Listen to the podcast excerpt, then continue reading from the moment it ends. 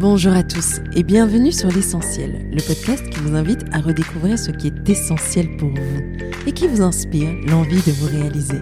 Je m'appelle Yeba Olaye et j'ai fondé Yeba, une marque de maroquinerie essentielle. Ce podcast, c'est ma façon de continuer mon histoire avec vous, de continuer à vous inspirer vous insuffler la confiance et l'envie d'être vous-même. À travers chaque interview, nous irons à la rencontre de personnalités inspirantes et singulières des femmes du monde, d'ici et d'ailleurs, qui ont osé suivre leur voie, qui ont osé se lancer dans une aventure incroyable pour réaliser leurs rêves. Nous parlerons de leurs débuts, des choix audacieux qu'elles ont posés, des chemins qu'elles se sont frayés et de ces petites choses, routines et croyances qui les font avancer. Nous essaierons d'apprendre d'elles et surtout d'oser grâce à elles. Finalement, l'essentiel n'est-il pas de... et si on y répondait aujourd'hui? Le podcast est disponible sur toutes les plateformes, alors pensez à vous abonner et surtout, bonne écoute. Dans cet épisode, je vous emmène à la rencontre de la sublime Flora Coquerel, ex-Miss France et cofondatrice de l'association Kelina. À 19 ans à peine, Flora est propulsée dans la lumière absolue en se retrouvant couronnée Miss France. Au terme d'une année incroyable pourtant, elle retourne avec grande joie à la simplicité de sa vie, ses études, sa famille et ses amis. Elle décide alors d'utiliser toute cette lumière et tous ses regards sur elle pour faire le bien et porter avec ses parents ce projet humanitaire au Bénin qu'est l'association Kelina pour construire une maternité dans une région reculée du pays. Béninoise comme moi, mais de par sa maman, elle est l'exemple de ce que le métissage est de plus beau. La fierté et la double culture qui vivent et coexistent avec beaucoup d'harmonie en elle bouleversent. Elle n'hésite pas à s'engager dans des projets qui permettent de faire découvrir ce continent qu'est l'Afrique, qui lui est cher à travers notamment ce reportage qu'est Wax in the City, dans lequel elle est le reporter et la voix. 26 ans à peine, j'ai été charmée par sa simplicité, sa sincérité, force de reconnaître qu'elle n'attire pas simplement la lumière à elle, mais qu'elle est pleine de lumière. J'ai adoré l'interviewer. J'espère que vous apprécierez tout autant l'écouter. Je laisse place à notre conversation. Bonne écoute! Bonjour Floras, je suis vraiment ravie et heureuse de t'accueillir sur le podcast L'essentiel. Est-ce que tu pourrais te présenter? Oui, bien sûr. Bonjour, merci de me recevoir. Alors, euh, je suis Flora Coquerel, j'ai 26 ans, euh, je suis franco-béninoise. Euh, que dire de plus? Dans la vie Je suis principalement maintenant ce qu'on appelle influenceuse, même si je trouve ce mot un peu barbare par rapport au métier qu'on pratique et je dirais plutôt créatrice de contenu. Et à côté de ça, je fais aussi d'autres choses. J'ai participé à un documentaire qui s'appelle Waxing the City, euh, que j'ai coécrit euh, et qui a été réalisé par Elise Eoné. Euh, j'ai participé à un deuxième documentaire qui sortira cette année normalement, mais au vu de, de l'année, on va pas non plus trop se prononcer. cette année un peu agitée. Et puis après, je suis modèle et aussi présidente d'une asso qui s'appelle Kelina, avec laquelle on construit actuellement une maternité au Bénin. Ok, On s'était rencontrés au lancement de Wax in the City ici à Bruxelles. Et euh, on s'était rencontrés à une conférence et euh, j'avais été vraiment touchée par euh, ta simplicité et ta gentillesse. C'est donc moi je, voilà j'ai hâte que mes mes auditrices apprennent à te connaître aussi. Alors est-ce que tu pourrais nous parler de ton parcours depuis les études en passant par Miss France jusqu'à aujourd'hui? Et voilà, vas-y, je t'en prie. Ça marche. Alors, mon parcours, alors j'ai grandi, euh, moi, dans l'agglomération chartraine. J'ai fait des études en commerce international. J'ai toujours été intéressée par tout ce qui est euh, créatif, la mode, etc. Mais euh, pour un souci, on va dire, de... Bah, parfois, pour des travails créatifs, il y a un peu des contraintes, on va dire, pour y arriver. Donc, mes parents m'ont dit bah, lance-toi dans le commerce et puis tu verras par la suite pour trouver euh, pour te faufiler euh, dans les milieux que tu aimes ou trouver une filière un peu plus mode, un peu plus créative. Du coup, euh, j'ai fait du commerce international mmh et ensuite à l'âge de 19 ans, je me suis présentée un peu par hasard à Miss France et j'ai gagné. j'ai gagné. Donc ça a changé pas mal de choses. Ça a un peu changé tous mes plans Et après, ben, Miss France, pendant un an, c'était une année un peu déconnectée et hors du temps où euh, j'ai eu la chance de voir beaucoup de pays, d'énormément voyager, de rencontrer des gens euh, totalement euh, différents, de me familiariser aussi avec des secteurs d'activité que je connaissais pas forcément. Et, et après cette année-là, je suis retournée ben, dans l'agglomération chartraine pour terminer mes études en commerce international parce que bah, j'étais seulement en début de deuxième année quand j'ai gagné Miss France et c'était vraiment indispensable pour moi d'avoir au moins un premier diplôme. Donc j'ai obtenu mon BTS, puis je suis revenue à Paris pour euh, bah, pour continuer euh, bah, prendre le train en marche quoi parce que c'est vrai que Miss France ça permet euh, tout de même de bah, d'avoir quelques opportunités et, et je voulais pas passer non plus à côté de tout ça. Donc euh, après, je suis rentrée à Paris euh, à mes 20-21 ans. J'ai euh, j'ai tout de suite travaillé. c'est vrai que les années après Miss France, on travaille encore beaucoup avec la société Miss France parce qu'ils font beaucoup d'événements et puis ils ont beaucoup de partenaires. Donc donc parfois ils font appel à nous. Et puis après, le monde le monde des médias euh, euh, dans sa globalité, on va dire, c'est un peu offert à moi, donc euh, via les réseaux sociaux. Donc les marques commençaient à s'intéresser à moi pour mes mmh réseaux. Et, et ensuite, j'ai commencé aussi très vite à me pencher vers tout ce qui était télé, euh, documentaire avec Waxing the City. Et voilà, et après, euh, je, je, je suis arrivée jusqu'à là aujourd'hui. et entre-temps, il y a eu Kelina qui s'est créée en 2014 pendant mon année de Miss France. Euh, avec mes parents, j'ai décidé de créer cette jolie association pour un peu continuer leur activité qu'ils avaient débuté il y, a, il y a de ça déjà quelques années. Et voilà, donc aujourd'hui, on continue ce parcours euh, caritatif euh, tous ensemble. C'est très familial et euh, on espère emmener bah, Kélina le plus loin possible. Oh là là. Voilà. Ah. tu viens de nous mettre, de nous faire un résumé, une belle capsule, mais on va aller décortiquer peut-être chaque étape. on va commencer, si tu le permets, par l'enfance. Quel genre d'enfant étais-tu? Comment était ton enfance? Et, et, finalement, à quoi est-ce que tu rêvais? Et en quoi aujourd'hui tu retrouves ça dans ce que tu fais, dans les différentes activités que tu fais? Alors mon enfance, euh, alors je suis née en Normandie pour euh, partir vraiment du tout début, mais euh, j'ai vraiment passé la majorité de, de mon enfance en, ben, dans l'agglomération chartraine, dans la région centre. Euh, j'ai un grand frère qui a deux ans de plus que moi, euh, qui a donc 28 ans, et une grande sœur qui a 9 ans de plus que moi. Donc j'étais la petite dernière de la famille. j'ai eu, c'est une place qu'on aime bien en général. Oui, oui, je confirme. parce, parce qu'on est assez chouchouté par les grands frères et les grandes sœurs. Et donc j'ai eu vraiment une enfance heureuse où ben on n'était pas les plus riches mais on manquait de rien non plus donc franchement, on a été vraiment gâtés par nos parents sur ça. ils nous ont toujours bien conseillé. Et puis surtout, on a eu aussi la chance d'avoir cette double culture mmh. qui fait qu'on a grandi vraiment avec une ouverture d'esprit qui est essentielle. on le voit aujourd'hui avec l'actualité, mais qui est vraiment essentielle dans l'éducation des enfants. Donc pour ça, on a vraiment eu énormément de choses. Et quand j'étais petite, je rêvais bah, j'adorais dessiner, euh, j'adorais, euh, comme je disais tout, à l'heure, euh, tout ce qui est créatif. Donc, je me rêvais parfois styliste, parfois architecte. Enfin, je, je voulais un métier vraiment dans la création. Mais en même temps, je me mettais pas de barrière. Et en même temps, j'étais quand même une petite fille. Comme j'ai toujours été très très grande, j'étais quand même une petite fille. Quand on est grande, on a tendance à un peu se recroqueviller. Donc, euh, j'avais, j'étais un peu timide et j'avais pas forcément énormément de confiance. Donc, euh, j'ai toujours eu besoin que mes parents me poussent et me montrent que... Euh, que tu étais capable, que, bah, tu avais tout ce qu'il fallait. Capable, oui. ouais.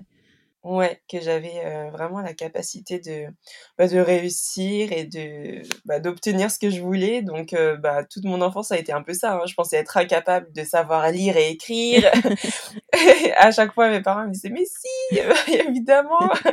euh, je pensais être incapable d'avoir mon brevet alors que je l'ai eu avec mention, mmh. pareil pour le bac. Enfin, donc euh, j'ai toujours eu besoin euh, d'avoir bah, mes parents derrière moi pour m'encourager et un peu me dire euh, allez, vas-y, n'aie pas peur. En même temps, j'avais confiance en mes capacités et en même temps, j'étais toujours dans une remise en question mmh constante, on va dire. Mais, mais voilà, et sinon, ouais, non, j'ai eu une enfance, vraiment, j'ai vraiment eu de la chance pour ça parce que on n'a vraiment pas eu de problème étant petit, euh, on, a, on a grandi comme des enfants euh, dans l'insouciance et euh, l'insouciance qu'on envie un peu parfois après quand on devient adulte. Nostalgie. ouais, ouais, ouais, ouais c'est clair.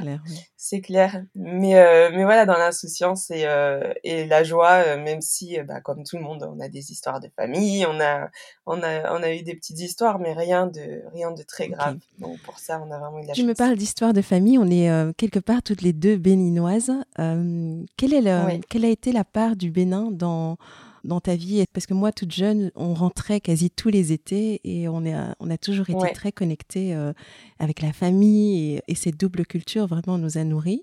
Est-ce que euh, toi qui as aussi ce, ce métissage, est-ce que c'était le cas? Est-ce que tu étais très connecté aux deux cultures? Et, euh, et qu'est-ce que ça t'a apporté et comment est-ce que tu as pu le revendiquer Pas revendiquer, mais comment est-ce que tu as pu porter cette double identité en devenant Miss France hein? Alors, euh, c'est une grande question parce que c'est vrai que quand on est plus jeune, on se rend pas forcément compte euh, de cette richesse qu'on a parce que bah, ça fait partie du quotidien. Mais c'est après en grandissant. Alors c'est vrai que mes parents euh, tenaient à nous emmener au Bénin, pareil quand on était plus jeune. Après, c'est vrai que financièrement parlant, pour une famille complète, c'est pas forcément évident de, de partir tous les étés, donc on y allait de temps à mmh Et, et jusqu'à mes 12 ans à peu près, on y allait quand même assez régulièrement. Et comme mes parents avaient une association déjà auparavant et qu'ils construisaient, ils faisaient beaucoup de parrainage scolaire, ils avaient construit des écoles, des forages, ce genre de choses. Eh ben, quand on était en France, on les aidait à, à récolter des dons, on faisait des, forum des associations ou euh, des marchés de Noël pour vendre des petites mmh statuettes ou des, des, petits bracelets pour récolter euh, quelques euros. Donc même sans être au Bénin, on pensait au Bénin et, et ça faisait partie de notre quotidien quoi parce que bah mes parents avaient leurs activités toute l'année donc comme c'était une, vraiment une petite structure bah par rapport à ça nous moi ça me tenait vraiment à cœur de de les aider là-dedans et j'étais j'étais j'étais trop fière de ce qu'ils faisaient quoi. Donc donc c'était hyper important pour moi. Et puis et puis après bon la, seule chose qu'on n'a pas c'est on, on, ne parle pas le dialecte de notre maman. Donc c'est vrai que ça son dialecte? elle est cotocoli ah ok. Elle est cotocoli ouais donc ça, ça nous a un peu manqué parce que ma grand-mère parle un petit peu français, mais elle parle surtout euh, bah, son dialecte, ce qui est normal. Donc ça nous a un petit peu manqué parce qu'à chaque fois, on se faisait un peu gronder. Euh. Same story here. Sauf que moi, c'est les deux parents, tu, vois. C'est d'un côté Yoruba, Tchabé, Minan, Fond. Ouais. Et, euh, ah oui. et donc, nous, on, s'est un peu accroché à la langue, enfin, au dialecte que mes deux parents parlaient, donc le Yoruba. Donc, on arrive à baragouiner quelques mots. Mais j'avoue que euh, tu te fais beaucoup taquiner quand tu arrives en vacances et que tes cousins te disent Bon, toi, tu parles toujours pas. Oui, c'est ça. Mais. Euh, c'est exactement ça. Mais, euh, mais bon, ça nous a pas empêché de rester proche de la culture. Mais c'est vrai que j'aurais été trop contente de parler, enfin de l'apprendre dès petite et que ce soit naturel. Dès que j'arrive au Bénin, euh, je peux discuter avec ma grand-mère et elle peut me raconter ses histoires euh, dans la langue. Enfin, donc ça, c'est juste le petit point euh, que sur lequel je peux m'appuyer si j'aurais quelque chose à changer. Mais mais autrement, non, on a toujours eu cette euh, grande chance. Et puis mon papa, qui est français, mais qui est parti au Bénin euh, très jeune en tant que volontaire du progrès, euh, lui est vraiment, je dirais même peut-être plus béninois que ma maman, parce qu'il a, il a vraiment un amour, un amour pour le Bénin immense. Donc on a toujours été été baigné dedans, autant du côté de maman que du côté de papa mmh finalement. Donc ça a été vraiment une richesse en grandissant après bah, de savoir que on a euh, bah, cette, euh, cette double culture et cette ouverture d'esprit. Et c'est marrant parce que vraiment en, en étant après euh, ado, moi j'étais dans un collège ZEP, mmh donc zone d'éducation prioritaire, et, et je me rendais un peu plus un peu plus compte de cette richesse-là parce que toutes mes copines avaient des origines aussi diverses. J'ai des copines laotiennes, portugaises, maliennes, marocaines, enfin euh, turc. Donc, euh, donc c'est là qu'on se rend compte qu'on a cette chance de pouvoir échanger sur nos doubles cultures mmh et, euh, et de s'enrichir les unes les autres par rapport à, à nos vécus, à nos histoires, au, au pays dans lequel parfois certaines sont nées. donc, donc c'est en grandissant vraiment, je pense qu'on se rend compte de cette chance-là. Et, et voilà, et après, bah, est venue Miss France. Et c'est vrai que pour moi, pour moi, je savais pas trop comment euh, ça allait être abordé. je me, je me posais pas vraiment la question parce que justement, dans mon quotidien, je, je, vivais dans un mélange de cultures vraiment euh, diverses et variées. Donc, je me suis pas dit à un moment donné, ah oui, euh, je fais Miss France, mais j'ai j'ai cette double culture. Est-ce que ça va être un, positif? Est-ce que ça va être négatif? Enfin, Je me suis jamais posé la question parce que pour moi, c'était naturel. Enfin, ça, ça a toujours fait partie de moi. Et, euh, et c'est vrai que très vite, après, quand j'ai été élue euh, tout d'abord Miss Orléanais, très vite, euh, bah, dans les interviews, etc., on commençait à me poser des questions par rapport à, à mes origines. oui, en tant que franco-béninoise, qu'est-ce que tu veux défendre? Et à 19 ans, c'était difficile de se dire... mais finalement, est-ce que tu as envie de défendre quelque chose? Parce que tu viens, mais c'est pas parce que tu as une double origine que tu veux forcément défendre quelque mmh chose ou que tu veux militer pour qu'on t'accepte tel que tu es. Tu es juste toi et une personne qui vit, euh, voilà. vit quelque Exactement. chose. Euh, oui, effectivement. Oui. Du coup, je, moi, je, m'étais juste présentée en tant que Flora, euh, jeune fille de 19 ans, sans me dire, ah oui, je veux vraiment militer pour que, euh, pour qu'on connaisse euh, mes origines, parce que pour moi, au final, on n'y pense pas réellement.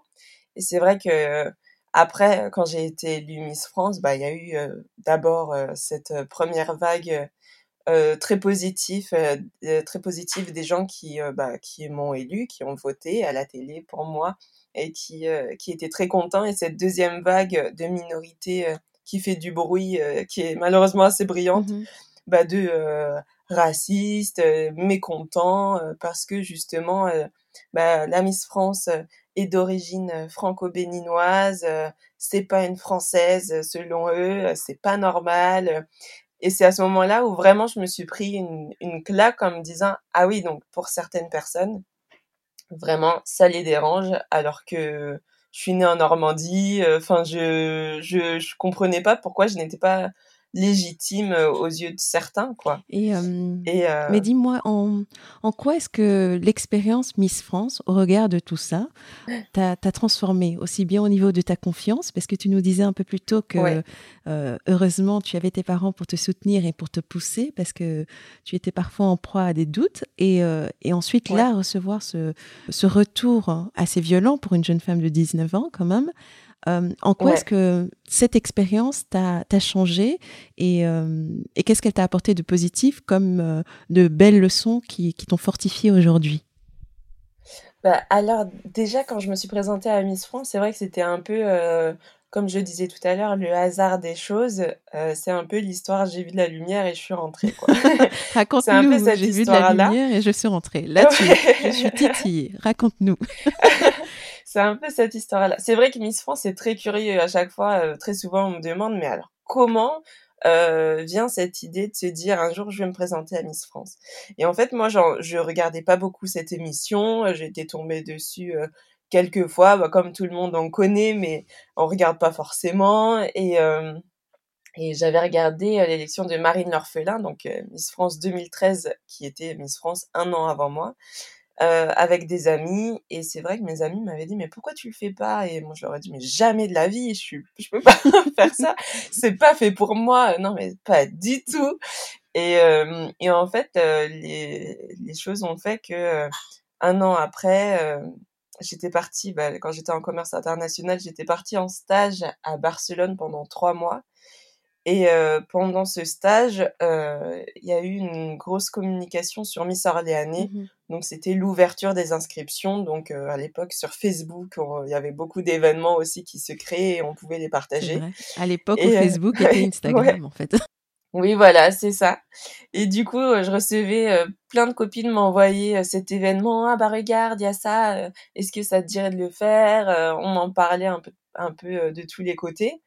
Et j'étais un peu mitigée, donc j'ai attendu mon retour de, de Barcelone et j'en ai parlé à, mes parents qui m'ont dit bah écoute, pourquoi pas, ça peut être une expérience et puis tu verras. Hein, de toute façon, tu le fais, donne le meilleur de toi-même et puis au pire, t'as rien à mmh perdre. Donc, euh, donc vas-y.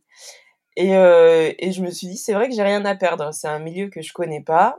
Euh, ça peut être une expérience. Et je me suis vraiment dit, de toute façon, je vais pas gagner.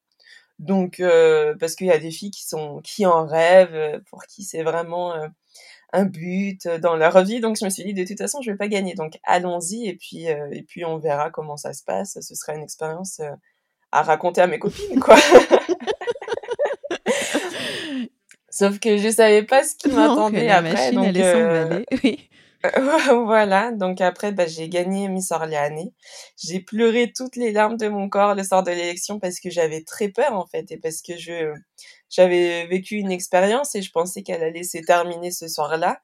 Et, euh, et non, elle a continué et j'avais vraiment très peur de de ce qui m'attendait parce que j'ai été élue Miss Orléanais et seulement un mois après, je partais à Miss France. Donc, fallait prévenir mon école, lui dire ah, bah, comment expliquer à tes profs euh, bon bah je peux pas assister au cours parce que je pars à Miss France. J'étais un peu euh, un peu toute gênée, mais encore une fois, je l'ai pris après avec du recul et je me suis dit ça va être une super expérience en plus on a la chance de rencontrer bah, une trentaine de, de, filles euh, avec des expériences différentes euh, qui vivent aux quatre coins de la France et même aux quatre coins du monde puisque bah il y a, y a Guadeloupe, il y a Saint-Pierre-et-Miquelon, il y a Tahiti. Donc donc ça va être enrichissant et en plus bah pendant la préparation Miss France, il y a un voyage aussi à l'étranger. Donc ça c'est aussi une grande chance. Mmh donc je me suis je me suis laissée tenter et j'ai dit bon bah allons-y. Et, euh, et pareil, à Miss France, je pensais pas gagner non plus parce que bah, là encore, euh, qu'est-ce qui fait la différence? On ne sait pas vraiment. Euh, on, est, euh, on était 33 à l'époque, 33 jeunes femmes. On est toutes différentes les unes des autres. donc c'est difficile, hein, c'est très aléatoire quand même et ça tout se joue le soir même.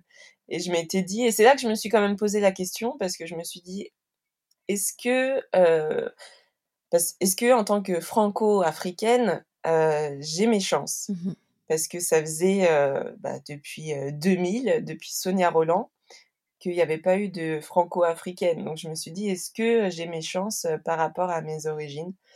Et, et bah, la preuve en a été que oui. Donc ça m'a montré que, pour revenir aux leçons apprises par rapport à Miss France, ça m'a montré que finalement, déjà il n'y a pas de hasard et puis finalement bah je faut croire en soi en fait. Il y a euh, y a une expression enfin pas une expression mais une citation de Nelson Mandela qui dit cela paraît toujours impossible jusqu'à ce qu'on le fasse. Et c'est vraiment ça et en plus euh, Nelson Mandela était euh, des, venait de décéder lorsque j'ai été élue et on m'avait envoyé cette citation le jour de l'élection Miss mmh France et depuis, c'est vraiment euh, devenu un peu mon mantra parce que euh, ça me prouve que oui, dans la vie, euh, ça, parfois, on a l'impression que c'est fait pour les autres, on a l'impression qu'on peut pas y arriver, mais au final, la vie est pleine de surprises et quand on s'en donne les moyens, bah, on a le droit aussi à, à, la victoire et tout est possible, ouais. Ouais, donc ça, ça a été surtout vraiment la grande leçon. Et puis après, par rapport à la confiance en soi aussi, en tant que, que grande, on, on a tous dès qu'on a une petite différence entre guillemets, qu'on est euh, enfant, qu'on est plus grand, euh, plus petit, qu'on a plus de forme ou un peu moins, c'est vrai que les enfants sont assez cruels entre eux. Donc, euh, donc ça peut créer aussi des complexes. Et moi, par rapport à ma taille, j'ai toujours été très très très grande, comme je disais tout à l'heure. Donc je l'acceptais pas forcément. Et là, j'arrive à Miss France et je vois des filles qui ont ma taille. et là, c'est le moment génial où je me dis waouh. Donc je suis pas la seule à vivre ça parce que jusqu'à présent, euh, même pour mettre euh, des baskets, je comptais euh, les centimètres de mes semelles pour pas être, pour pas gagner 2 centimètres de plus. Donc je mettais les chaussures les plus plates possibles. Et là, j'avais le droit de mettre des talons et de me sentir femme en fait. Mmh et, et c'est à partir de là que vraiment j'ai commencé à me dire bon bah maintenant lève, lève les épaules, arrête d'être recroquevillée pour te faire plus petite. En même temps, tu avais une Et jolie couronne, donc, euh, donc, euh, oui. Ouais, donc, euh, ouais. Et assume-toi. Ouais, et en plus, avec la couronne, les- la couronne et les talons, euh, je pense que je suis presque 2 mètres, quoi. Donc, faut vraiment, Quand on s'est rencontrés, faut je, vraiment je me l'assumer. suis dit, peut-être, Yiba, reste loin d'elle, parce que là, tu fais la, tu, tu arrives juste à ses hanches. Pour la photo, trouve une astuce, parce que Faut faire euh, en perspective. oui, c'est ce que vais un j'ai peu fait. plus loin, tu restes devant. non, mais euh, et donc euh, tu as commencé à voyager partout dans le monde. C'est, euh, tu as dû Ouais. porter les couleurs, etc. Mais quand on finit Miss France, est-ce que c'est, c'est pas un peu violent? Parce qu'on est dans une bulle, on est dans une dans, dans un monde, j'imagine, euh, où ça, ça va à 100 à l'heure et tu rencontres tellement de monde et et il y a aussi les privilèges qui vont avec. Et, euh, et, euh, et quand Ouais. on revient à la maison, à la réalité, comment est-ce que ça se passe Alors, en fait, c'est vrai que euh, ce qu'il y a avec Miss France, c'est vrai que c'est une année qui va très très vite, qui passe très vite parce qu'on voyage beaucoup, on a beaucoup d'événements, on travaille six jours sur 7 à peu près. On a vraiment des horaires incroyables parce qu'on est toujours en déplacement, donc on est très peu chez soi. Et hum, on n'a pas le temps de réaliser vraiment ce qu'on vit parce que euh, l'année commence et elle se finit la seconde d'après. Donc, donc t'as pas vraiment le temps de te poser et de te dire ah oui, waouh, c'est c'est incroyable.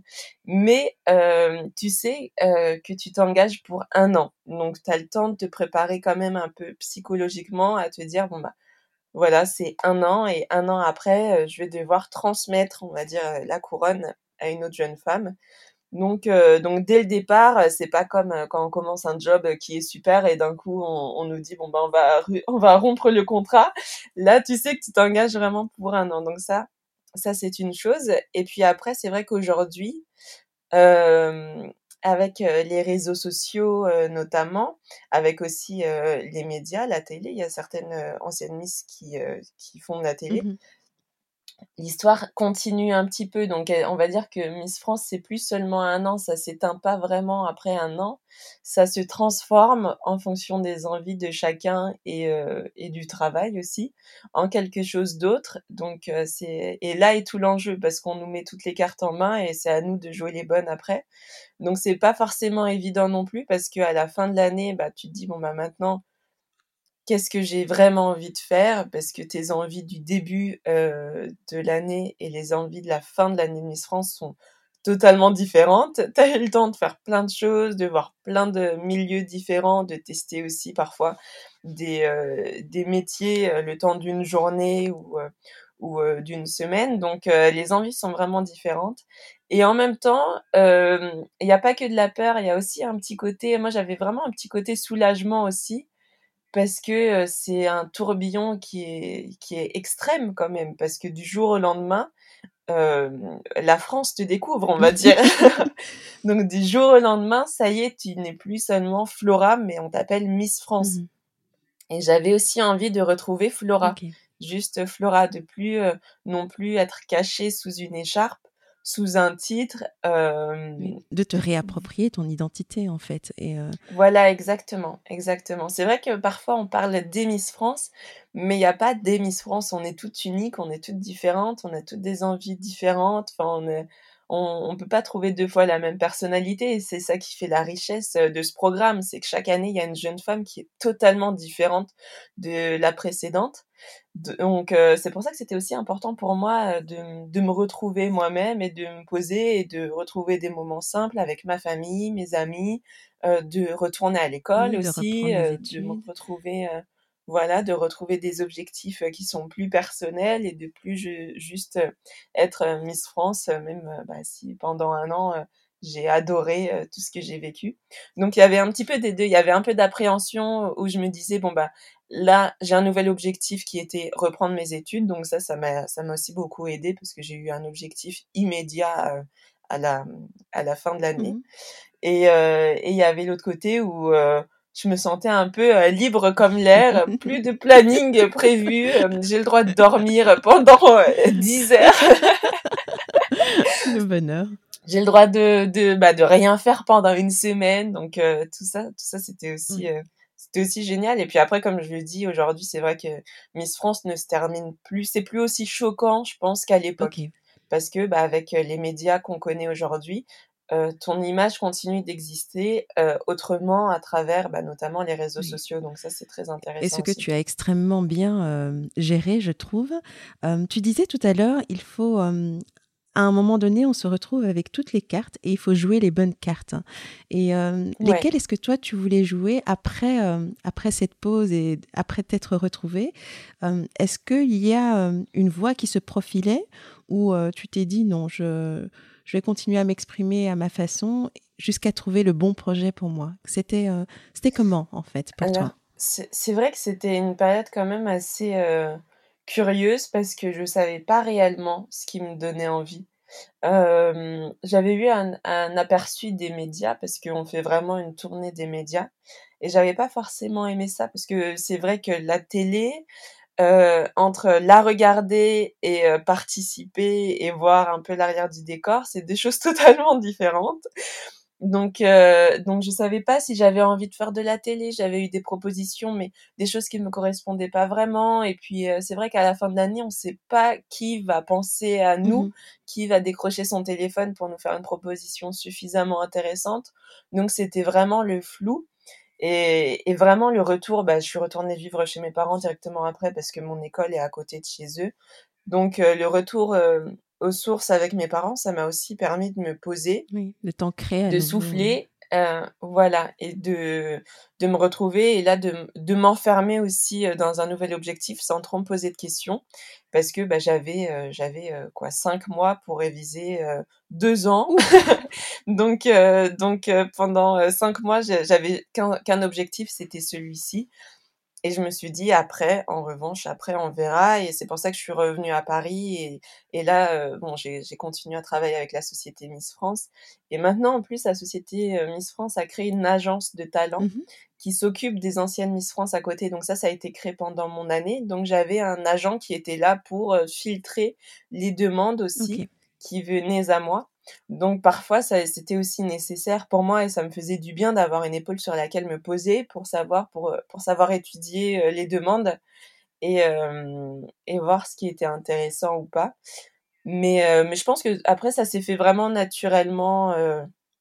le chemin s'est fait un peu naturellement. J'avais pas vraiment d'envie spécifique. Euh, et puis comme je suis assez curieuse, je me suis dit on va voir en fonction des propositions euh, si c'est suffisamment intéressant et que ça peut être ça, si ça me correspond aussi parce que faut pas croire. Hein, pour moi, c'est pas parce qu'on fait Miss France qu'on peut tout faire. Euh, Miss France, c'est pas c'est pas un métier entre guillemets, même si c'est euh, même si t'es salarié pendant un an, c'est pas vraiment un métier, c'est de la représentation, mais tu peux pas tester euh, tous les corps de métier ensuite euh, ou en faire directement ton travail. Donc il y a aussi le temps d'apprendre, euh, de tester et puis de voir ce qui nous plaît, ce qui nous correspond. Et ensuite, je pense que ça s'écrit, l'histoire s'écrit tout doucement. Et petit à petit, tu travailles ton image, tu, tu es à l'aise et tu t'exprimes sur les réseaux sociaux et tu te rends compte que peut-être tu peux faire une différence. Est-ce que le lien avec l'association Kelina est arrivé directement entre la visibilité que tu avais, toi, la passion que tes parents ont toujours eue pour aider et, et le besoin qui s'est créé de justement joindre vos forces pour, pour faire la différence hein? Oui, c'est vrai que Miss France, c'est une année tellement forte que j'avais besoin, en fait, de trouver, euh, de donner un sens, on va dire, à cette année.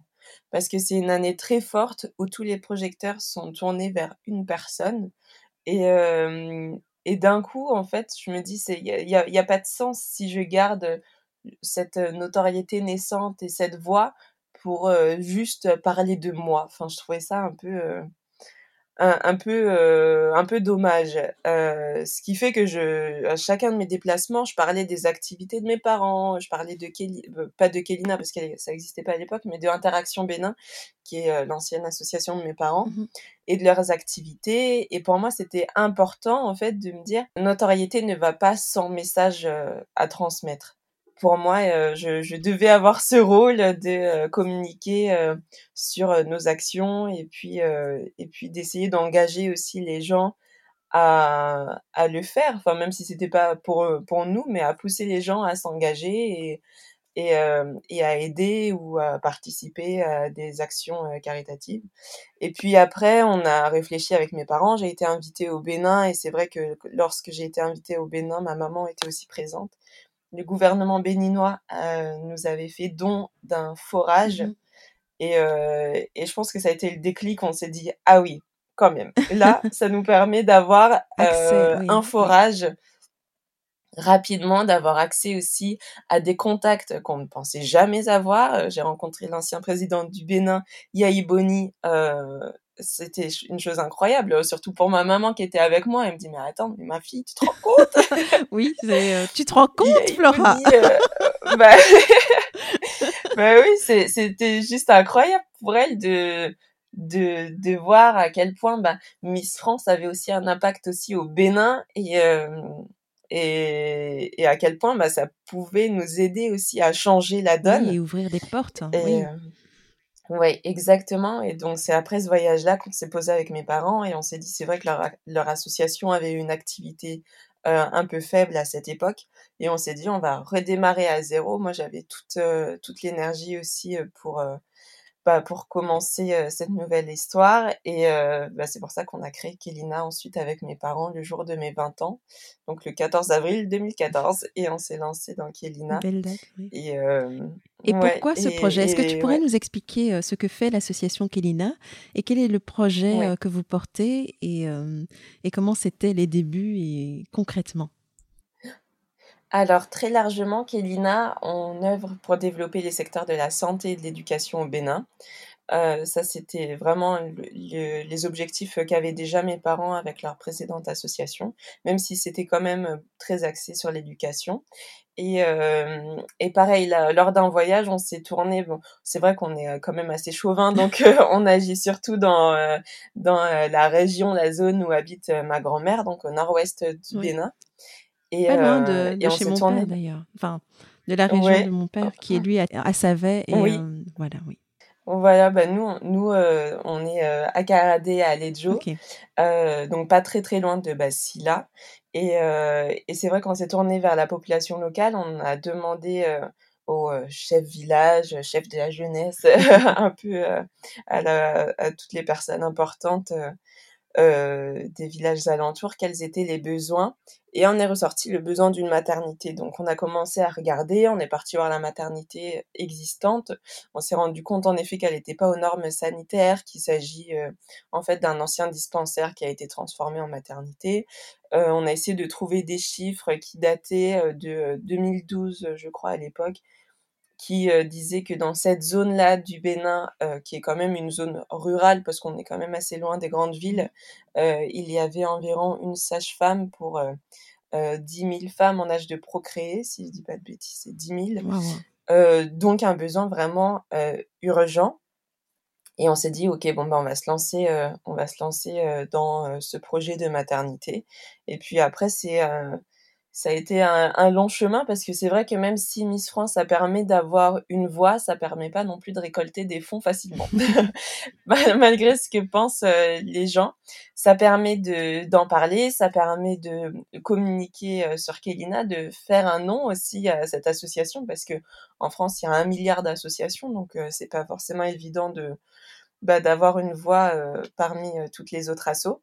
Mais en revanche, ça a été aussi un long chemin pour trouver des partenaires fiables et, et, récurrents. Après, la chance que j'ai eue pendant l'année de Miss France, c'est que je pouvais aussi porter mon écharpe de Miss France pour Kelina. Donc, j'avais fait à l'époque Fort Boyard pour gagner un peu d'argent pour Kelina.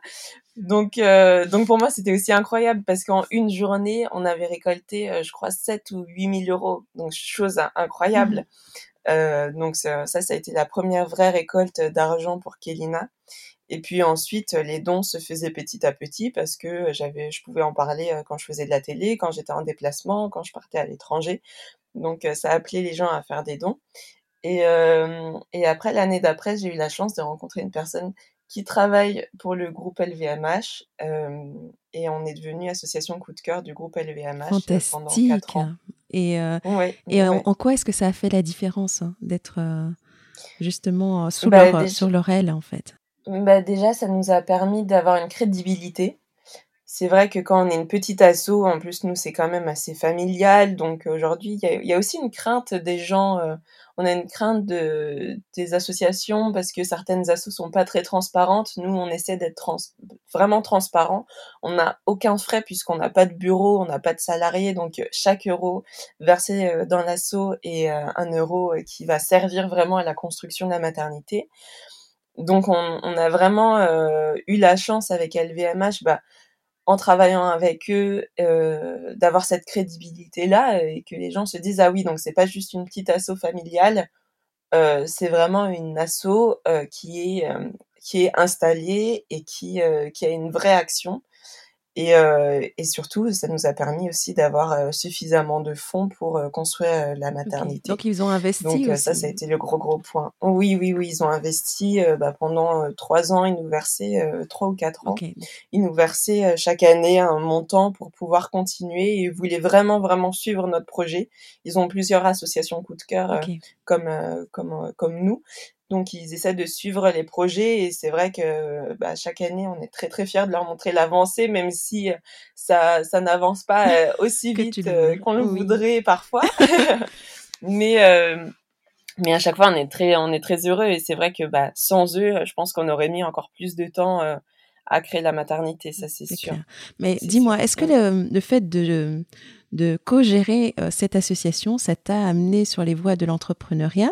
Est-ce que, euh, est-ce que ça t'a permis d'apprendre de nouvelles choses, mais beaucoup plus, euh, on va dire, de l'ordre business, de comment récolter des fonds, comment organiser euh, la distribution de ces fonds et s'assurer que le projet prend, prend vie et continue sa vie? Et, et est-ce que tu as dû te former à côté ou chacun a son rôle dans, dans votre trinôme ou dans votre équipe et chacun fait de son mieux pour ramener des fonds et faire vivre l'ensemble en fait? Bah, c'est vrai que c'est c'est une euh, super euh, expérience, mais euh, par contre, bon, on apprend sur le terrain et j'apprends surtout avec mes parents qui, eux, avaient déjà cette activité-là. Donc, ça me permet vraiment de pouvoir me reposer sur leurs épaules quand j'en ai besoin. Mais, mais c'est vrai qu'on essaie d'avoir chacun nos, nos actions qui sont définies. Mon papa, lui, c'est vraiment chef de projet, donc il suit le projet euh, parce qu'il a plutôt le côté aussi technique, mmh donc il peut euh, vraiment voir par rapport au bâtiment, par rapport au chef de chantier qui est là-bas sur place, euh, les, les, enjeux et puis discuter de tout ce qui est technique. Mmh il m'accompagne aussi souvent sur les rendez-vous quand on fait des demandes de fonds, euh, quand on a des partenaires potentiels. Et ma maman, elle, c'est vraiment le lien euh, avec le chef de chantier, bah évidemment, comme elle parle en plus euh, le mmh dialecte euh, local, tout de suite c'est plus facile. Euh, donc elle, c'est vraiment le lien entre le Bénin et, et la France, si je peux dire. Mmh et ensuite, bah, on a d'autres petites mains. on a des personnes aussi extérieures. On a un architecte qui nous a aidé à faire la structure. on a aussi des médecins qui nous conseillent, des gynécologues. On a aussi euh, ma grand-mère qui fait la compta, faut pas l'oublier. ah mais non, faut pas l'oublier. voilà. C'est quand même le socle Partie de la importante. bah oui, c'est clair, c'est clair. Et puis euh, elle est très sérieuse et rigoureuse, donc euh, là on peut pas, bon, on peut pas oublier d'avoir une facture, une note, faut, faut, faut tout avoir. Donc pour ça, elle le fait très bien. Mais c'est vrai qu'après, ça m'a beaucoup aussi appris parce que euh, j'essaie vraiment de voir Kelina comme euh, bah, ma petite entreprise. Euh, Aujourd'hui, c'est vrai que les réseaux ont une part importante parce que c'est notre première vitrine, donc c'est important pour nous de les utiliser pour communiquer un maximum sur notre activité, euh, sur nos projets, et aussi essayer de récolter des fonds parce que c'est aussi possible maintenant via les réseaux, via Instagram et Facebook de, de récolter des fonds. Donc ça aussi, c'est une part importante. Et, euh, et j'essaie aussi de faire des euh, collaborations. Donc euh, pour Kelina, euh, souvent ça a été des créations de produits. Par exemple, on a créé une, un bracelet, une montre avec Zoéline. On a créé un, un pull avec la Brigade de l'amour où il y avait écrit cœur métis avec deux mains qui se joignaient, une main blanche et une main noire qui représentaient les mains de mes mmh. Donc voilà, on essaie de faire plein de petites collaborations comme ça pour faire, vivre aussi bah, le nom Kélina à travers euh, des, des activités plus petites parce que donc au-delà, au-delà d'avoir des grands mécènes euh, comme LVMH, c'est aussi important euh, pour moi de faire vivre aussi les petites marques. C'est plus un échange de bons procédés, on va dire. C'est des marques qui ont envie, envie de s'engager, qui n'ont pas forcément euh, énormément de moyens pour le faire, mais qui veulent vraiment euh, s'inscrire dans cette démarche-là. Donc euh, voilà, la création d'un petit produit en, série limitée, ça permet aussi bah, pour les marques de d'avoir une image de marque engagée. Nous, on essaie de communiquer un maximum sur eux et, euh, et après, euh, on récolte des fonds grâce à la campagne qu'on a menée. Mmh donc, euh, donc voilà, donc on, essaie vraiment de mettre tout ça en place. Donc ça m'a permis aussi de, bah, de rencontrer pas mal de jeunes créateurs, pas mal d'entreprises qui avaient cette ambition-là. Et aussi l'année dernière, non, il y a deux ans maintenant, on a fait un dîner de charité. Donc ça, c'était aussi un autre, un autre. j'ai beaucoup de respect pour les gens qui travaillent dans l'événement parce que c'était aussi un nouveau défi et j'avoue que c'est pas c'est pas évident hein, parce qu'un dîner de charité, il faut aussi euh, frapper encore aux portes pour demander de l'argent euh, pour euh, bah on vend des tables en fait au dîner de charité on on vend les places assises à des entreprises. Donc c'est comme ça qu'on récolte des fonds pendant la mmh soirée. Donc c'est encore un autre un autre défi. Hein. C'est pas c'est pas de tout repos. On a mis un an à, à l'organiser ce dîner de charité. Donc on était très content du résultat. Et puis c'est aussi c'est aussi un dîner qui permet aussi à à l'assaut de briller autrement que par les réseaux et par nos actions. Euh, donc voilà, donc oui, ça permet vraiment d'apprendre différents corps de métier euh, que d'avoir une asso. Et beau projet. Et, euh, et tu t'es pas arrêté là, tu as, tu as prêté ta voix à ce projet aussi de Wax in the City. Et est-ce que tu peux nous expliquer comment c'est arrivé et comment cette trajectoire-là s'est invitée à toi alors que tu avais l'air bien occupé, il me semble, avec Kelina? Oui, euh, alors, Wax in the City. Déjà, qu'est-ce que euh, c'est? bah, enfin, Je peux le dire, mais je préfère que tu nous les expliques. Wax in the City, c'est un documentaire euh, réalisé par Elie Seoné, qui parle. En fait, Elie Seoné est partie du. C'est un Français, déjà, pour démarrer, mmh qui est marié à. Sa femme est, ivoirienne. Du coup, il, il, côtoyait le wax dans sa vie quotidienne, on va dire, puisque sa femme aimait euh, emporter de temps en temps euh, pour les événements euh, ou avait du pagne à la maison qu'elle utilisait. Et petit à petit, Ellie s'est rendu compte qu'on voyait du wax un petit peu partout, qu'il commençait à avoir du wax dans les vitrines et, et surtout que derrière le wax, il y avait une vraie histoire. Mmh. Donc il s'est dit qu'est-ce qui se cache derrière le wax, quelle est cette histoire et qui sont les, les jeunes créateurs aujourd'hui qui utilisent ce tissu? Et en, plus, à l'époque, il y avait eu pas mal de, de questions d'appropriation culturelle parce que il y avait eu il y avait eu des marques qui avaient utilisé du, du wax ou qui avaient un peu copié des modèles qu'on qu'on voit souvent en Afrique, notamment au Cameroun. Enfin, ouais, voilà, on, les connaît tous.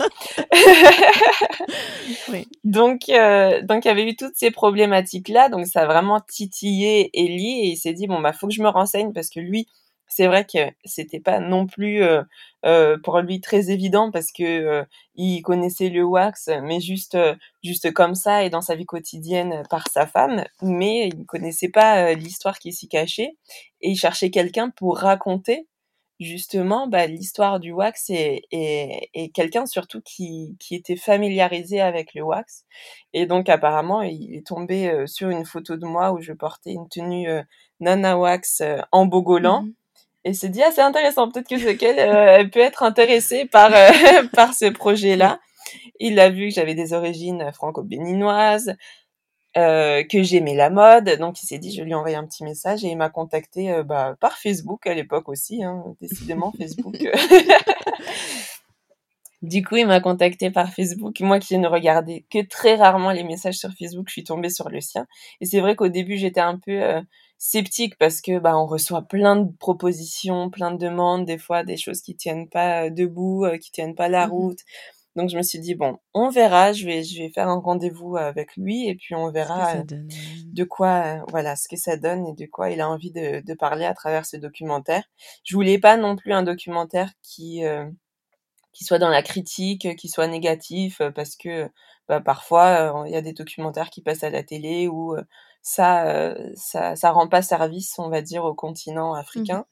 et donc, moi, je voulais surtout pas ça. Je voulais vraiment un, un documentaire qui mette en valeur justement bah, l'Afrique dans sa pluralité. Parce que bah, en fonction des pays, il y a tellement de choses à raconter, en fonction des cultures, des ethnies, enfin il y a plein de choses à raconter.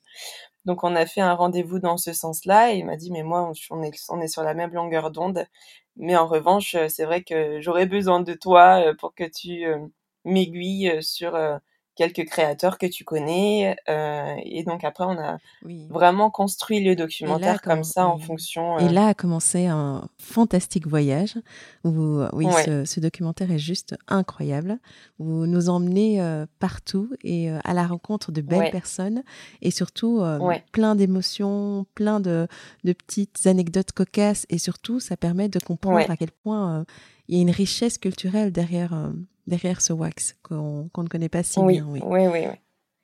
Oui, c'est vrai, et ça m'a permis aussi, moi, d'en apprendre énormément et de me documenter euh, là-dessus. C'est vrai que c'est un tissu qui est fait en Hollande euh, depuis le début euh, jusqu'à aujourd'hui.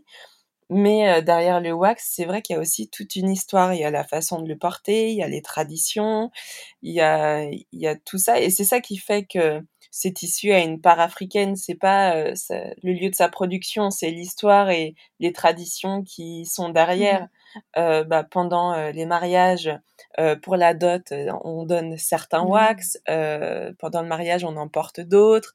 à la naissance, on en donne encore un autre. Enfin, c'est vraiment intéressant de d'apprendre d'apprendre tout ça et et de l'autre côté donc on a on a les personnes qui adorent le wax parce que bah il y a toute l'histoire qui se cache derrière. Et de l'autre côté, on a les personnes qui disent ah bah non, le, wax ne profite pas à l'Afrique, alors j'ai pas envie de de le mettre en avant, j'ai pas envie d'utiliser ce tissu-là parce qu'il y a des tissus traditionnels euh, qui méritent autant de visibilité que, que le wax. Qui, qui est moins africain du coup puisque puisqu'il n'est pas fait sur le continent.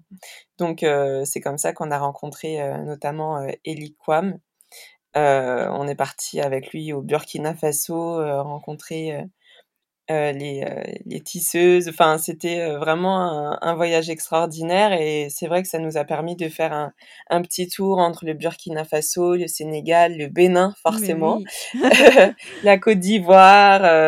on a vraiment fait un, un, petit tour de quelques pays à la rencontre de, de créateurs, peu importe s'ils utilisent le wax ou non, mais vraiment de créateurs très inspirants qui, euh, bah, qui, qui, ont une envie commune, faire euh, rayonner euh, le continent à travers leur création. Mmh. Quoi. Donc ça a été vraiment hyper inspirant comme documentaire. Tout à fait. Et, et je pense que c'est à travers ce, ce, documentaire que tu as changé un peu ma, enfin, vous avez changé un peu ma façon de, de voir le futur pour ma marque. Et, et je, je me suis promise à moi-même de trouver un moyen pour, pour pouvoir intégrer plus de l'Afrique. En tout cas trouver un atelier qui puisse, ne serait-ce que me produire des, des tissus euh, teintés euh, pour la marque, de, de travailler vraiment dans un sens pour avoir un impact positif, mais aussi pour pouvoir euh, permettre à ma communauté de découvrir tout, toutes ces richesses qui qui sont chez nous. Mais par contre, c'est aujourd'hui, j'ai pas encore trouvé le la porte d'entrée. Donc quand on a fini, je sens que je vais euh, venir vers toi pour euh, peut-être m'aiguiller parce que c'est vraiment un projet qui me tient à cœur. Mm. Et, dis-moi maintenant, après Wax in the City, est-ce que, euh, est-ce que ça, ça a apporté quelque chose à ta vision personnelle et, et ton envie de travailler plus avec l'Afrique? De quoi est-ce que tu as envie après ça maintenant? euh, alors, c'est vrai que Wax in the City, déjà, ça a réveillé euh, cette envie de création, parce que j'ai toujours aimé, euh, j'ai toujours aimé la mode, j'ai toujours aimé dessiner, j'ai toujours eu envie de créer. Et là, de voir que bah il y a, y a des parcours très différents. On voit par exemple Maison Château Rouge, t'es banquier et du jour au lendemain, il s'est retrouvé dans la création avec une marque qui cartonne, enfin Youssouf Bien Donc, euh, donc il y a vraiment des, eu des parcours très différents qui m'ont montré qu'au final, euh, quand on a cette envie de créer, peu importe euh, d'où l'on vient, peu importe notre parcours, c'est possible. Et il faut juste, encore une fois, se donner les moyens de bah, d'y arriver et il faut travailler pour et il n'y a pas de raison pour que ça ne fonctionne pas et qu'on n'arrive pas à produire ce qu'on a en tête. Donc ça m'a réveillé, on va dire, cette, cette envie de création. Et, Et puis après, oui, aussi l'envie d'inclure bah, l'Afrique dans mes projets futurs, parce que c'est vrai que c'est un, c'est un continent bouillonnant où il y a mille choses à faire, où il y a beaucoup de créativité, euh, la jeunesse. Enfin, c'est un continent qui est très jeune et, euh, et, la jeunesse a cette envie euh, de de créer, a envie d'être active et impliquée dans ces nouveaux projets. Donc, je trouve que c'est intéressant si bah, les enfants de la diaspora ou les afrodescendants retournent aussi regardent euh, un peu aussi vers l'Afrique euh, pour euh, pour leur projet parce que bah il y a, y a, plein de choses à faire. Il y a plein plein de choses qui il y a mille possibilités. Oui. Après c'est vrai que le plus difficile c'est que tout n'est pas répertorié comme tu le disais pour trouver euh, bah voilà des des tissus teintés bah faut faire ses recherches, c'est par les connaissances parfois qu'on arrive à trouver parce que tout n'est pas répertorié. Euh, sur, euh, sur Internet, euh, comme ça peut être, euh, ça peut être le cas en France, par exemple. Mais, mais tout est possible et il y a beaucoup de talent en Afrique et je pense qu'il faut l'utiliser à bon escient. C'est clair. Mais parlons, faut essayer de le mettre en parlons de toi. Tu, tu nous disais au tout début, je rêvais de, de créer, j'étais très créative. Si tu devais lancer quelque chose, un projet, ça serait quel genre de projet? Est-ce que tu, tu vois déjà quel genre de produit tu as envie de créer ou quel genre de, de domaine dans lequel tu as envie de justement t'essayer? Bah, Je pense que ce serait les vêtements, hein, sans doute. Ce serait, euh, ce serait euh, oui, le prêt-à-porter, euh, certainement. Après, c'est vrai qu'il faut, comme pour Kélina, on essaie d'avoir un pont entre la France et, et le Bénin. là, je dirais, si je dois créer une marque, il me faudrait un pont entre l'Europe et l'Afrique plus largement pour trouver bah, ce, ce métissage qui me ressemble et un bon équilibre entre les deux. Donc, mais évidemment, euh, j'aimerais, si je dois créer euh, une marque de prêt-à-porter demain, j'aimerais qu'il y ait une partie euh, d'Afrique dans ce projet-là. Ce serait évident pour moi et ce serait indispensable. Donc, euh, donc oui, mais après, comme tu le dis, c'est aussi beaucoup, euh, beaucoup de travail parce que quand t'es pas sur place pour trouver les bonnes personnes qui veulent te suivre dans cette aventure, c'est pas non plus euh, évident. Donc, peut-être que ça prendra du temps, peut-être que ça ira très vite, mais en tout cas, c'est sûr que je j'ai ce projet en tête depuis bien trop longtemps pour ne pas le mener à bien. Donc, donc, je, je vais, je vais travailler dessus très dur pour que qu'il puisse voir le jour un un jour.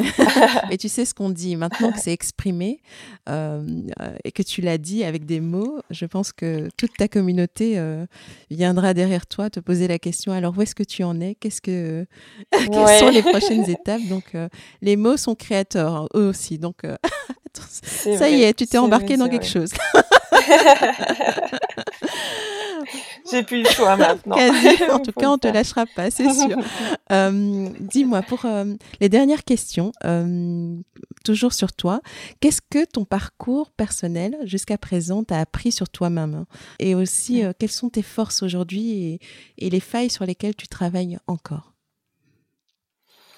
Alors, mon parcours m'a appris vraiment, je pense qu'on on revient à ce que je disais tout à l'heure, que tout est possible qu'il faut aussi beaucoup de travail. Tout n'est pas une question de chance. C'est vrai que des fois on se dit: «Oh, il a de la chance, elle aussi elle a de la chance, regarde sa réussite» et surtout maintenant avec les réseaux sociaux, on est très axé sur ce que font les autres et très et parfois aussi envieux et je pense qu'il faut, il faut surtout s'axer sur soi et se dire: «Quelles sont mes envies et comment je peux les réaliser?» Et, euh, et, tout n'est pas une question de chance. Il faut aussi euh, essayer de titiller le destin de temps en temps pour, euh, bah, pour arriver à ses fins et pour euh, obtenir ce qu'on désire. Donc je pense que ça, a vraiment été euh, ce que m'a appris mon parcours. C'est euh, voilà, faut faut oser dans la vie, euh, faut foncer et puis même s'il y a un échec au final, on a souvent peur de l'échec, mais l'échec n'est pas négatif. l'échec nous permet d'apprendre. Parfois c'est difficile, parfois il y a des dégâts, mais après, on, a, on apprend, on, ne commet plus les mêmes erreurs normalement. donc, euh, donc l'échec n'est pas négatif. Et puis au final, vaut mieux euh, essayer et se tromper que euh, ne jamais se laisser tenter par nos désirs et juste les garder dans un coin de notre tête et être frustré. Donc, donc ouais, je dirais par rapport à, ça vraiment. Et après, dans la vie de tous les jours, j'essaie bah, justement de J'essaie de, déjà de ne rien prendre pour acquis. C'est vrai, par rapport à Miss France, euh, on me parle souvent de cette expérience. Maintenant, c'est vrai que c'était il y a, il y a six ans. Les années passent vite. Mais, et, et pour moi, Miss France n'a jamais été une fin en soi. C'est vrai que souvent, on se dit, mais t'as fait Miss France, c'est déjà génial. Mais ça, c'est pas une fin en soi. Ça a été un joli passage dans ma vie, mais il y a, il y a autre chose. Ça a été une année de ma vie. Mais j'ai 26 ans. Donc, ça veut dire qu'il y a 25 autres années euh, qui ont été pleines d'autres expériences. Donc, euh, donc non, j'essaie vraiment de prendre des expériences euh, comme, euh, bah, comme un, un, passage qui m'a permis de grandir, mais pas comme une fin en soi. Donc, j'essaie toujours de voir autre chose et de viser aussi autre chose et de me retrouver à chaque fois avec mes, mes envies. Et, et par contre, oui, au quotidien, bah, j'ai toujours aussi cette petite fille qui parfois n'a pas forcément confiance en elle où elle se dit euh, ah bah là euh, est-ce que je vais y arriver? Est-ce que est-ce que je, je, peux mener à bien cet objectif? Est-ce que c'est réalisable donc euh, il y a cette petite voix aussi euh, qui me remet en doute à chaque fois quand j'essaie de, de faire quelque chose de nouveau. Mais mais encore une fois ouais, je pense pas non plus que ce soit négatif parce que c'est aussi bien la remise en question. Faut aussi prendre du recul et essayer de voir ce qui est ce qui est faisable ou non et, et voilà, et se donner les moyens d'aller le plus loin possible et, et ne jamais rien lâcher, quoi. Voilà, je sais pas si ça a ah non, mais complètement, fantastique. Honnêtement, c'est c'est très inspirant. Et, et je me, tu sais, ce podcast, c'est c'est une démarche pour, pour justement inspirer toutes ces femmes qui ont tellement de potentiel et qui, qui, euh, qui n'osent pas ou qui, euh, qui se limitent à leur peur. Et donc d'entendre des mots comme ceux que tu viens, tu viens de prononcer juste à 26 ans, c'est quand même une maturité qui, moi, euh, m'impressionne, sincèrement. Et ben, Merci. donc oui, ta réponse était vraiment, était vraiment super. Et bon, c'est très tôt pour, pour toi, mais euh, pour te demander une rétrospective, mais je vais quand même te poser la question. Quelle serait euh, ta définition du succès, de la réussite personnelle ou encore du bonheur pour toi Si tu regardes euh, un peu en rétrospective et, et si tu envisages le futur, à quel moment où tu te diras j'ai réussi et, et je suis sur ma voie en fait? Je sais pas si un jour je me dirais j'ai réussi. Mais, euh, mais parce que je pense qu'il faut aussi euh, savoir apprécier ce qu'on a déjà et travailler pour améliorer son quotidien ou, ou euh, accomplir ses objectifs. Mmh, donc oui, après la définition du bonheur, c'est très, c'est très large, mais je pense qu'il faut travailler sur les piliers essentiels de la vie, avoir un bon entourage, ça c'est déjà une chance incroyable. Moi, je sais que j'ai un groupe d'amis très proche depuis euh, une dizaine d'années. Euh, j'ai euh, huit meilleures copines, un meilleur copain. et ça depuis et ça depuis des années. Et tu mélanges c'est vrai que c'est pauvre. et c'est vrai, mais c'est vrai que mine de rien, ça c'est une chance incroyable. Je me rends compte que d'avoir des amis proches sur qui je peux compter au quotidien, mmh c'est une chance incroyable. Avoir aussi ma famille euh, qui euh, m'épaule et qui me soutient dans tous mes projets. Euh, ça aussi, c'est une, une chance inouïe et j'en, j'en suis très heureuse. Et après, oui, au quotidien, on peut toujours... Euh, ce qui est difficile avec notre société, c'est qu'on verra toujours mieux et souvent on aura tendance à se pencher sur ce qui est mieux que nous, alors que bah faut pas oublier qu'il y a aussi malheureusement euh, moins bien, si je peux dire entre guillemets. Euh, donc faut, faut, savoir aussi apprécier ce qu'on a, quoi, parce qu'on a quand même euh, une, une sacrée chance. Euh, on a même les choses du quotidien qui sont qui, qui paraît, parfois nous paraissent futiles. Enfin, on a on a de la chance euh, au quotidien d'évoluer dans un monde qui nous permet de créer euh, librement, euh, de d'avancer et puis de de s'essayer à de nouvelles choses. Donc non, j'ai pas des définitions exactes du futur, du du bonheur et et dans le futur, si je dois me voir quelque part, je dirais que j'essaierai juste de m'accrocher à, à, mes rêves et de de jamais prendre ce que j'ai pour acquis et de me contenter aussi de ce que j'ai, de savoir apprécier les, petites choses et les petits moments du quotidien avec ce qui m'entoure déjà. Fantastique. Hein. Dis-moi, pour finir, parce que il va falloir quand même que je te laisse partir, même si je n'en ai pas trop envie. l'essentiel, donc pour finir, pour toi, l'essentiel est de? L'essentiel est de. Alors, attends, j'essaie de trouver euh, les, les, bons mots. L'essentiel euh, est d'essayer, euh, je dirais, parce que souvent, euh, comme je le disais, on a des peurs, on, se, on se freine, et euh, ou parfois quand on a des obstacles et qu'on tombe, euh, on n'ose plus se relever et faire un nouveau pas en avant. Donc je dirais l'essentiel est vraiment d'essayer et de, de croire en soi et de et d'oser et d'oser. Parce que euh, parfois on n'ose pas y aller euh, parce que on, on, ne sait pas ce que ce que cette aventure nous réserve et ça nous fait peur et euh, je pense qu'il faut il faut juste oser dans la vie et parfois on a des très jolies surprises donc, euh, donc voilà, l'essentiel est d'oser. Allez-y, osez, osez. C'est permis, il faut, oser. Oh là là, merci beaucoup Flora. bah, merci à toi. Euh, surtout. Tu sais, je me, je me, suis posé la question, comment est-ce que toi tu affrontes tes peurs? Tu sais, ce moment où tu as vraiment très peur et tu dois quand même sauter et y aller, est-ce que tu as un petit, un petit rituel ou un petit truc que tu fais qui te permet de justement ne pas te laisser démonter et faire ce premier pas? Mmh. Euh, c'est très compliqué parce que ça, c'est vraiment des, des combats avec soi-même. Hein. C'est vrai quand on se retrouve face euh, face à une peur, euh, faire le un pas en avant, c'est pas forcément évident. C'est comme quand on doit sauter dans le vide. Tu sais, c'est pas c'est pas quelque chose de naturel, donc il faut un peu se forcer à se laisser aller. Donc j'essaie de prendre une grande respiration. C'est un peu comme à l'époque quand je faisais beaucoup de défilés t'as la, la trouille, mais mais faut y aller, t'as pas le choix. Donc j'essaie de prendre une grande respiration et de, de lâcher prise et, et de prendre aussi du recul parce que euh, si on n'ose pas et si on si on n'affronte pas nos peurs, et eh ben au final on n'avance pas et on reste dans notre zone de confort.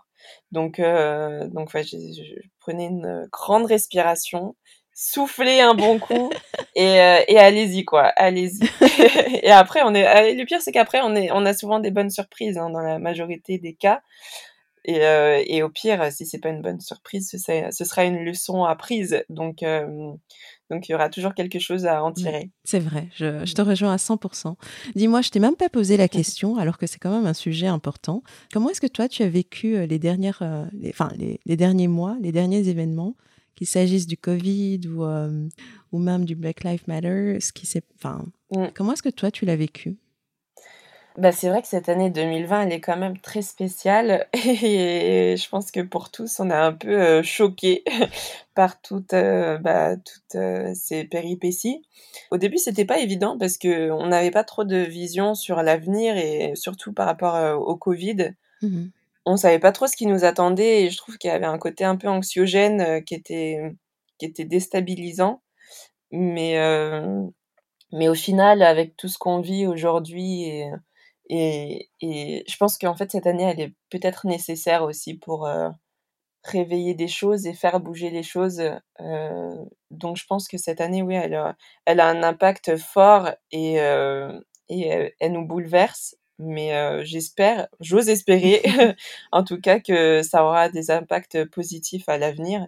Et c'est vrai que par rapport à tout ce qui se passe actuellement, euh, la lutte euh, contre le racisme, etc., c'est quelque chose, quand on est non blanc, si je peux l'exprimer comme ça, qu'on a tous déjà vécu au moins une fois dans nos vies. Tout à fait. Donc il, est, il, est, grand temps aussi que les choses, les choses changent, changent et que et que bah voilà parfois il faut se faire entendre il faut manifester il faut partager des choses sur les réseaux sociaux pour essayer de s'éduquer les uns les autres et que à des niveaux un peu plus hauts euh, il y a des choses qui se passent euh, pour que pour que ça ça change réellement mais euh, mais je pense que ouais tout ça tout ça est nécessaire hein. en fait il faut parfois avoir un choc pour que pour avancer. Donc euh, là, le choc est en train de se produire, euh, j'ai l'impression. oui. Donc, euh, donc espérons, ouais, j'espère, j'ose espérer que, en tout cas, il y a un impact positif et que ça va pas nous, ça va pas nous diviser ou créer encore plus, plus de problèmes. Mais en tout cas, pour, pour ce qui est de la, de la cause pour Black Lives Matter ou, le racisme en général, pour moi, c'est aujourd'hui vraiment nécessaire et j'essaie, en tout cas, de par, mes réseaux sociaux, d'en parler un maximum pour éduquer les gens parce que parfois, il y a des gens qui ne savent pas et c'est vrai que quand on ne vit pas au quotidien, on ne sait pas quelle est la réalité des choses et, euh, c'est important pour moi de me servir bah, de, mon média qui est Instagram bah, pour éduquer, euh, euh, éduquer c'est un grand mot, mais pour en tout cas transmettre les informations et, euh, et essayer de, bah, de faire comprendre aux personnes qui me suivent que il y a des privilèges qui existent, il y a des, des, personnes aujourd'hui encore qui meurent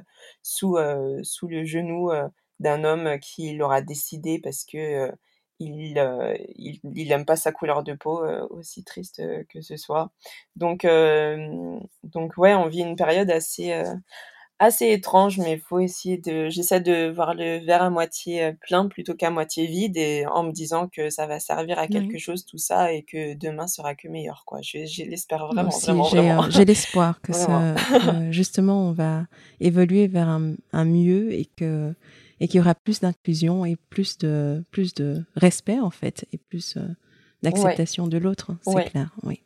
Oui, voilà, même dans le quotidien, dans les choses simples du quotidien, si ça peut déjà changer certaines, euh, certains critères, certaines choses, certaines paroles et certaines pensées, ce sera déjà une avancée euh, extraordinaire. Donc, euh, mmh. donc Mais même toi, à ton niveau, tu peux ressentir une différence au niveau des castings mmh. ou au niveau de, de certains projets par tes origines Oui, tu le oui. ressens? Ouais. Oui. Oui, oui, clairement, clairement. Je pense que, comme je disais, à partir du moment où on est non blanc, euh, on a, euh, on, côtoie des, des, parfois des personnes qui ont des a priori, euh, des personnes qui peuvent être racistes. on peut être, on peut être victime de propos, de comportements qui sont qui ou de personnes intolérantes. Enfin, donc, donc oui, je l'ai ressenti et c'est vrai que parfois, chose toute toute simple. Je me suis présentée dans des agences où on m'a dit Ah bah non, mais on a déjà une métisse dans l'agence. Oui, mais vous avez 50 personnes blanches. Pourquoi une métisse? De plus. C'est des choses comme ça qui, ouais, voilà, c'est des choses comme ça qui, qui choquent au quotidien ou, ou, voilà, malheureusement, on le sait, quand on est métisse, quand on est noir, il va falloir travailler peut-être deux fois plus que les autres, euh, malheureusement, parce qu'il faudra toujours faire sa place aussi. Et se prouver Donc, deux fois euh, plus. Et, se prouver, et prouver, voilà, et prouver euh, que qu'on est intelligent, prouver qu'on mérite sa place, prouver qu'on peut réussir, prouver qu'on peut avoir des postes à responsabilité. Il faut toujours, toujours prouver. Donc ça, ça c'est c'est difficile et c'est pas normal en fait. C'est pas normal, même si ça rentre dans une certaine logique parce qu'on a été éduqué comme ça. C'est pas normal de, de devoir au quotidien euh, prouver que bah, qu'on est légitime, qu'on est légitime, qu'on est capable. Donc si déjà à ce niveau-là, ça peut euh, quand même euh, éveiller certaines personnes et certaines consciences. On le voit au niveau des marques. Il y a déjà des marques qui ont fait leur mea culpa sur les réseaux en disant bah, c'est vrai, on, on, a réfléchi, on a regardé euh, notre passé, on a vu qu'on n'était pas très inclusif, on a vu que bah, dans notre équipe, euh, euh, il y avait une majorité de, de blancs et qu'on avait peut-être une personne avec une autre une autre origine. Donc, on va essayer de changer les choses. Et je trouve que ça, déjà, c'est une, une, bonne chose que les marques commencent à, à regarder ce qu'ils font que les entreprises commencent à se poser des questions et à se dire ah oui c'est vrai qu'on devrait peut-être laisser la chance euh, bah, à d'autres personnes qui ont autant de mérite euh, que, euh, bah, que celles qu'on choisit habituellement. Tout à fait. Voilà. Ah là là, Flora présidente. ah non, non. en tout cas, bon, je vais te laisser. En tout, tout grand merci. C'était c'était vraiment un super épisode tellement généreux, tellement sincère. Et euh, merci, merci à toi, c'est passé vite. J'espère que cet épisode vous a plu. J'aimerais encore remercier chaleureusement Flora pour cet échange en toute simplicité. Merci de nous rappeler l'importance de revenir aux petites choses essentielles de la vie, aux petits moments du quotidien qui font la différence, de nous rappeler à toutes qu'il est important d'avoir confiance en nous, d'essayer et de vraiment oser. On ne sait jamais les belles surprises que cela pourrait apporter. Alors le petit mot de la fin. Si ce podcast vous a intéressé, n'attendez pas. Abonnez-vous sur la plateforme de votre choix et vous recevrez tous les vendredis le nouvel épisode. Aussi, n'hésitez pas à le partager auprès de vos amis et de vos proches qui pourraient être intéressés. Cela nous aiderait à grandir. Et surtout, n'hésitez pas à me laisser un avis ainsi que 5 étoiles sur iTunes. C'est comme ça que nous aurons la chance de monter dans les classements et d'atteindre plus de monde. Merci d'avoir été aussi nombreux à nous rejoindre. Nous poursuivons notre route ensemble. À la semaine prochaine!